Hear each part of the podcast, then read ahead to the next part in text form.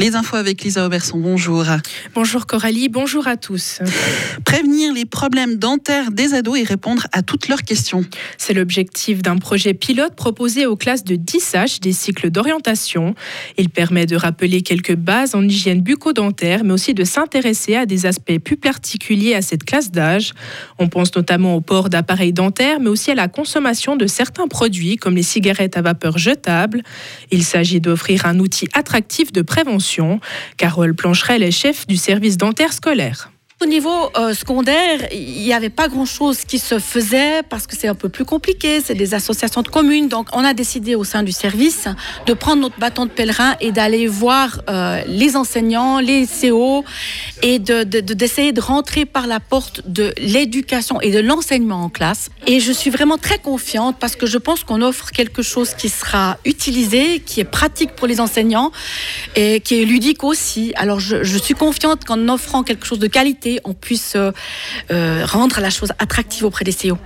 Mais concrètement, en quoi ce nouvel outil est-il vraiment attractif? Alors il est attractif parce que finalement euh, les enseignants ont quelque chose clé en main. Ils peuvent utiliser cette séquence en, classe pour la première heure.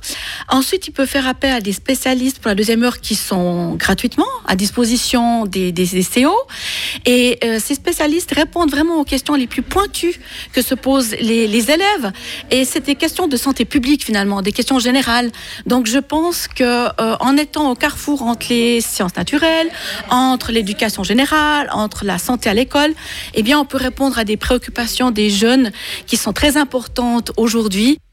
À ce jour, 8 CO francophones et un alémanique se sont inscrits pour suivre les différentes unités de ce programme de prévention. Un bilan sera établi en juin prochain. Les Fribourgeois sont solidaires. Le conseiller d'État Philippe Demière se dit satisfait de l'accueil des Ukrainiens dans le canton de Fribourg. Depuis le début du conflit en février 2022, près de 750 familles ont accueilli des réfugiés chez elles. L'engagement initial des familles d'accueil était de trois mois. Certaines ont décidé de continuer et d'autres de s'arrêter. Mais Fribourg peut encore accueillir du monde selon le conseiller d'État en charge de la santé et du social.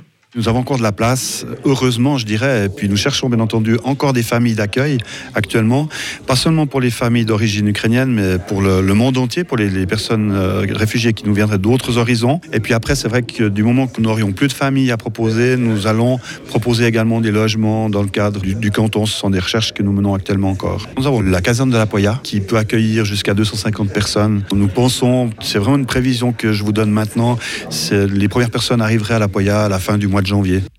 Et 2328 Ukrainiens vivent actuellement dans le canton de Fribourg. Aux États-Unis, un Afro-Américain est mort lors de son arrestation à Los Angeles. La police a rendu public les vidéos de son arrestation cette semaine, mais les faits remontent à début janvier. L'enseignant avait été plaqué au sol et avait reçu des décharges électriques après avoir été mêlé à un banal accident de voiture. Il est décédé d'un arrêt cardiaque après avoir été transporté à l'hôpital. La maire de Los Angeles a demandé la suspension immédiate des policiers en attendant le résultat de l'enquête. Pérou, le, chaos, le chaos pardon, règne. Trois ministres ont démissionné en l'espace de deux jours. Le ministre de l'Intérieur avait été critiqué pour l'usage excessif de la force contre les manifestants. Les blocages se poursuivent et la présidente péruvienne a exclu de démissionner comme l'exigent ses protestataires. Depuis le début de la crise, les affrontements entre manifestants et forces de l'ordre ont fait au moins 42 morts. Un procès contre Elon Musk va s'ouvrir mardi à San Francisco. Il est accusé par des investisseurs d'avoir écrit un tweet frauduleux. Elon Musk avait affirmé avoir les financements nécessaires pour sortir Tesla de la bourse. Ce message avait fortement changé l'action de l'entreprise pendant plusieurs jours. Une situation embêtante pour les investisseurs qui pariaient sur la baisse en cours. L'affaire remonte à 2018. Sport maintenant, Fribourg-Gotteron a subi un coup d'arrêt. Les Dragons ont perdu 6 à 3 contre Bienne hier soir à la BCF Arena. Les Biennois étaient tout simplement meilleurs. Le capitaine fribourgeois Julien Sprunger préfère tirer le positif de cette partie. On va essayer de prendre le positif parce que euh, demain ça continue. Le dernier terre a été euh, meilleur, on a réussi à marquer sur euh, deux de nos, quatre powerplay, donc ça c'est assez positif. Mais, voilà, on savait à quoi s'attendre, on savait que, Bien était une, voire la meilleure équipe offensive du championnat, et puis on se voulait de, leur laisser peu d'espace, peu de, peu de vitesse, peu de, présence en zone offensive. Et puis je crois que dès le premier tiers, c'est ce qu'ils ont réussi à faire. Ils nous ont vraiment mis posé de gros problèmes. On leur a laissé beaucoup trop d'espace, beaucoup trop de temps que le puck.